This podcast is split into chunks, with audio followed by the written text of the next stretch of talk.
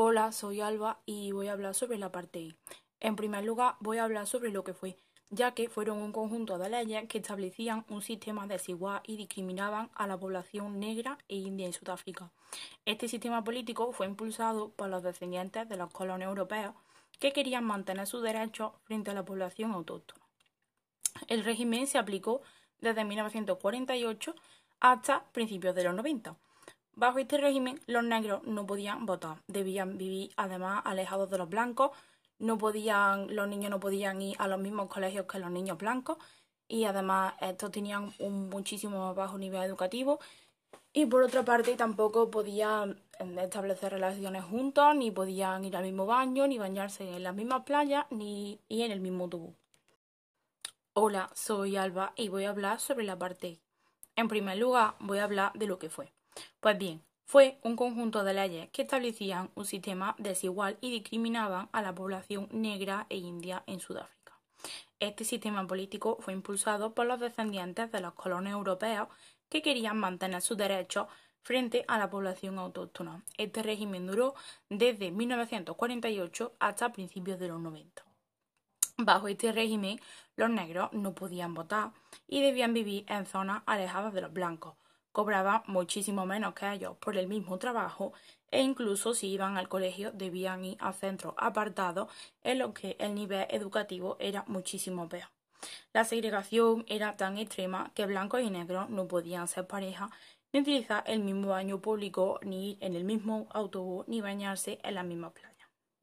Por otra parte, voy a hablar de la herencia colonialista. Pues bien, el colonialismo era un sistema político y económico mediante el cual un país conquistaba a otro para conseguir sus recursos. Al igual que a otros territorios africanos, Sudáfrica fue colonizada por varios países europeos.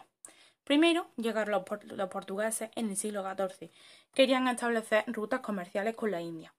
Del siglo XVII al siglo XVIII, los holandeses establecieron una colonia en la actual ciudad del Cabo. Y por último llegaron los británicos. A partir del siglo XIX se enfrentaron con los africaneres, los descendientes de los colonos holandeses, para controlar el territorio. Los británicos ganaron la guerra y firmaron un tratado de paz con los africaneres, e incluso en este ya se empezaba a discriminar a la población negra ya que se les prohibía votar e incluso participar en las elecciones. Los descendientes de los británicos gobernaron en Sudáfrica hasta la llegada del Partido Nacional Africano, que consiguió el poder en 1948. Una parte de este partido ya aprobaba las políticas del nazismo y querían mantener el poder de la minoría blanca. El Partido Nacional aprobó 317 leyes para legalizar el racismo hacia cualquier persona que no fuese blanca. Ahora voy a hablar de la matanza de Sharpeville.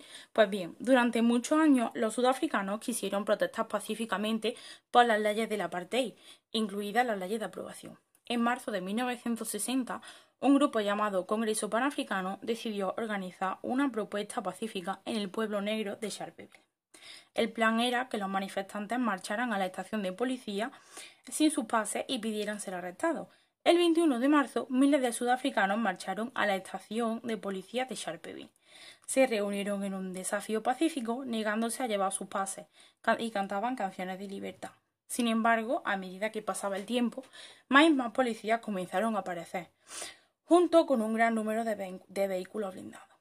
Aviones militares comenzaron, comenzaron a volar por encima de los manifestantes. Después, sin previo aviso, los policías abrieron fuego contra las personas desarmadas. El resultado fueron 69 personas asesinadas y 180 gravemente heridas. Incluso se llega a comentar que los policías, para poder buscar una excusa, pusieron cuchillos y armas en, las manos de las personas muertas para hacer ver que ellos podían, podían haber sido peligrosos o violentos. Incluso se dice que estos mismos policías se burlaban de las personas heridas o que incluso las mataban antes de que pudiesen incluso llevarlas al hospital. Como consecuencia, se produjo una ola de indignación tanto dentro como fuera de Sudáfrica, y poco después 300.000 manifestantes marcharon hacia Ciudad del Cabo para protestar por los asesinatos. La respuesta fue rápida.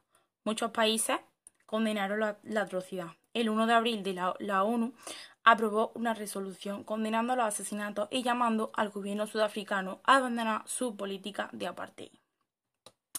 Y por último voy a hablar del papel de Mandela en el apartheid, ya que este fue un político, activista y abogado sudafricano que dedicó su vida a luchar contra el apartheid para conseguir la igualdad en su país. Este recibió un premio Nobel en 1993 y acabó siendo el primer presidente negro de Sudáfrica. Y marcaría el fin de la apartheid. Cuando empezó a trabajar como aprendiz en el bufete de abogados, conoció a, muchos miembros del Congreso Nacional Africano, un partido que tenía ideología comunista y que reivindicaba los derechos de los negros. Al empezar a protestar por los derechos de los negros, Mandela, que había empezado a militar en la CNA y ya había ganado peso en la organización, ayudó a organizar la resistencia pacífica.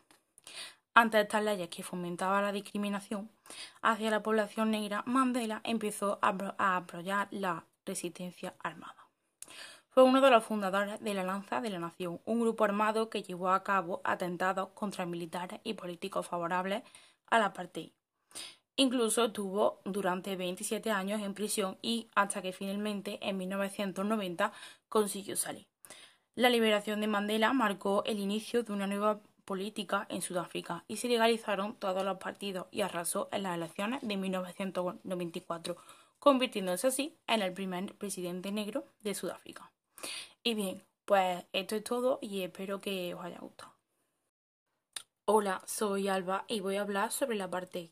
En primer lugar, voy a hablar de lo que fue.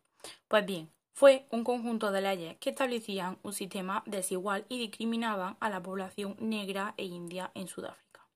Este sistema político fue impulsado por los descendientes de los colonos europeos que querían mantener sus derechos frente a la población autóctona. Este régimen duró desde 1948 hasta principios de los 90.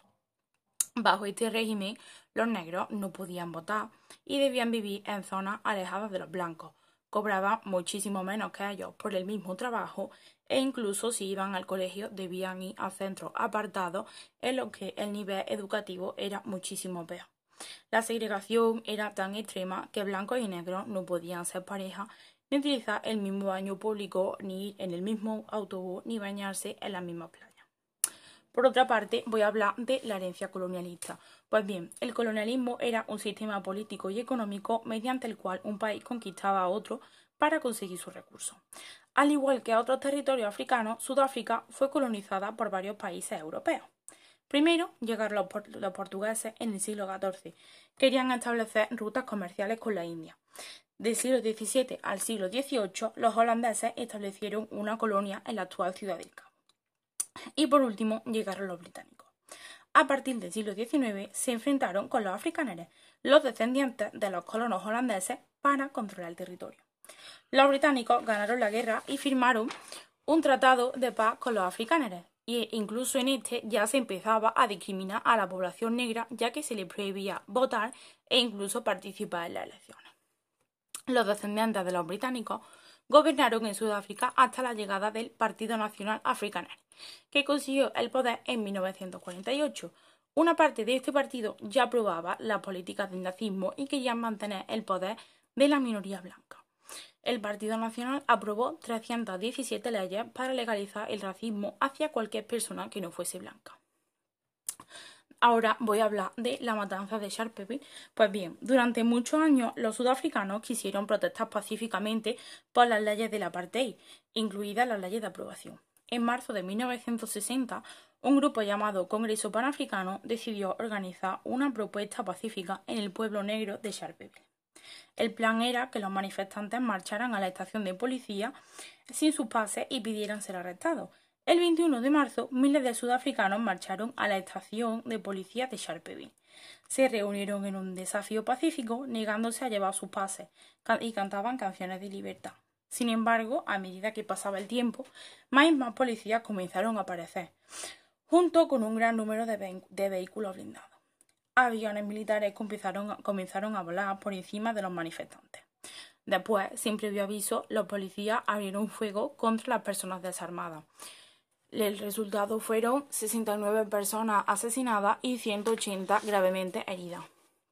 Incluso se llega a comentar que los policías para poder buscar una excusa, pusieron cuchillos y armas en, las manos de las personas muertas para hacer ver que ellos podían, podían haber sido peligrosos o violentos. Incluso se dice que estos mismos policías se burlaban de las personas heridas o que incluso las mataban antes de que pudiesen incluso llevarlas al hospital. Como consecuencia, se produjo una ola de indignación tanto dentro como fuera de Sudáfrica, y poco después 300.000 manifestantes marcharon hacia Ciudad del Cabo para protestar por los asesinatos. La respuesta fue rápida. Muchos países condenaron la, atrocidad. El 1 de abril de la, ONU aprobó una resolución condenando los asesinatos y llamando al gobierno sudafricano a abandonar su política de apartheid. Y por último voy a hablar del papel de Mandela en el apartheid, ya que este fue un político, activista y abogado sudafricano que dedicó su vida a luchar contra el apartheid para conseguir la igualdad en su país. Este recibió un premio Nobel en 1993 y acabó siendo el primer presidente negro de Sudáfrica. Y marcaría el fin del apartheid. Cuando empezó a trabajar como aprendiz en el bufete de abogados, conoció a, muchos miembros del Congreso Nacional Africano, un partido que tenía ideología comunista y que, y que reivindicaba los derechos de los negros. Al empezar a protestar por los derechos de los negros, Mandela, que había empezado a militar en la CNA y ya había ganado peso en la organización, ayudó a organizar la resistencia pacífica. Ante estas leyes que fomentaban la discriminación hacia la población negra, Mandela empezó a apoyar la resistencia armada. Fue uno de los fundadores de la Lanza de la Nación, un grupo armado que llevó a cabo atentados contra militares y políticos favorables a la apartheid. Incluso estuvo durante 27 años en prisión y hasta que finalmente en 1990 consiguió salir. La liberación de Mandela marcó el inicio de una nueva política en Sudáfrica y se legalizaron todos los partidos y arrasó en las elecciones de 1994, convirtiéndose así en el primer presidente negro de Sudáfrica. Y bien, pues esto es todo y espero que os haya gustado. Hola, soy Alba y voy a hablar sobre la parte en primer lugar, voy a hablar de lo que fue. Pues bien, fue un conjunto de leyes que establecían un sistema desigual y discriminaban a la población negra e india en Sudáfrica. Este sistema político fue impulsado por los descendientes de los colonos europeos que querían mantener sus derechos frente a la población autóctona. Este régimen duró desde 1948 hasta principios de los 90. Bajo este régimen, los negros no podían votar y debían vivir en zonas alejadas de los blancos. Cobraban muchísimo menos que ellos por el mismo trabajo e incluso si iban al colegio debían ir a centros apartados en los que el nivel educativo era muchísimo peor. La segregación era tan extrema que blancos y negros no podían ser pareja, ni utilizar el mismo baño público, ni ir en el mismo autobús, ni bañarse en la misma playa. Por otra parte, voy a hablar de la herencia colonialista. Pues bien, el colonialismo era un sistema político y económico mediante el cual un país conquistaba a otro para conseguir sus recursos. Al igual que a otros territorios africanos, Sudáfrica fue colonizada por varios países europeos. Primero llegaron los, los, portugueses en el siglo XIV. Querían establecer rutas comerciales con la India. Del siglo XVII al siglo XVIII, los holandeses establecieron una colonia en la actual ciudad del Cabo. Y por último llegaron los británicos. A partir del siglo XIX se enfrentaron con los africaneres, los descendientes de los colonos holandeses, para controlar el territorio. Los británicos ganaron la guerra y firmaron un tratado de paz con los africaneres, e incluso en este ya se empezaba a discriminar a la población negra ya que se le prohibía votar e incluso participar en las elecciones. Los descendientes de los británicos gobernaron en Sudáfrica hasta la llegada del Partido Nacional Africano, que consiguió el poder en 1948. Una parte de este partido ya aprobaba la política del nazismo y quería mantener el poder de la minoría blanca. El Partido Nacional aprobó 317 leyes para legalizar el racismo hacia cualquier persona que no fuese blanca. Ahora voy a hablar de la matanza de Sharpeville. Pues bien, durante muchos años los sudafricanos quisieron protestar pacíficamente por las leyes del apartheid, incluidas las leyes de aprobación. En marzo de 1960, un grupo llamado Congreso Panafricano decidió organizar una propuesta pacífica en el pueblo negro de Sharpeville. El plan era que los manifestantes marcharan a la estación de policía sin sus pases y pidieran ser arrestados. El 21 de marzo, miles de sudafricanos marcharon a la estación de policía de Sharpeville. Se reunieron en un desafío pacífico, negándose a llevar sus pases, y cantaban canciones de libertad. Sin embargo, a medida que pasaba el tiempo, más y más policías comenzaron a aparecer, junto con un gran número de, vehículos blindados. Aviones militares comenzaron, a volar por encima de los manifestantes. Después, sin previo aviso, los policías abrieron fuego contra las personas desarmadas. El resultado fueron 69 personas asesinadas y 180 gravemente heridas. Incluso se llega a comentar que los policías, para poder buscar una excusa, pusieron cuchillos y armas en, las manos de las personas muertas para hacer ver que ellos podían haber sido peligrosos o violentos. Incluso se dice que estos mismos policías se burlaban de las personas heridas o que incluso las mataban antes de que pudiesen incluso llevarlas al hospital. Como consecuencia, se produjo una ola de indignación tanto dentro como fuera de Sudáfrica, y poco después 300.000 manifestantes marcharon hacia Ciudad del Cabo para protestar por los asesinatos. La respuesta fue rápida. Muchos países condenaron la, atrocidad. El 1 de abril de la ONU aprobó una resolución condenando los asesinatos y llamando al gobierno sudafricano a abandonar su política de apartheid. Y por último voy a hablar del papel de Mandela en el apartheid, ya que este fue un político, activista y abogado sudafricano que dedicó su vida a luchar contra el apartheid para conseguir la igualdad en su país. Este recibió un premio Nobel en 1993 y acabó siendo el primer presidente negro de Sudáfrica. Y marcaría el fin de la apartheid. Cuando empezó a trabajar como aprendiz en el bufete de abogados, conoció a, muchos miembros del Congreso Nacional Africano, un partido que tenía ideología comunista y que, y que reivindicaba los derechos de los negros. Al empezar a protestar por los derechos de los negros, Mandela, que había empezado a militar en la CNA y ya había ganado peso en la organización, ayudó a organizar la resistencia pacífica. Ante estas leyes que fomentaban la discriminación hacia la población negra, Mandela empezó a apoyar la resistencia armada. Fue uno de los fundadores de la Lanza de la Nación, un grupo armado que llevó a cabo atentados contra militares y políticos favorables a la apartheid. Incluso estuvo durante 27 años en prisión y hasta que finalmente en 1990 consiguió salir. La liberación de Mandela marcó el inicio de una nueva política en Sudáfrica y se legalizaron todos los partidos y arrasó en las elecciones de 1994, convirtiéndose así en el primer presidente negro de Sudáfrica. Y bien, pues esto es todo y espero que os haya gustado.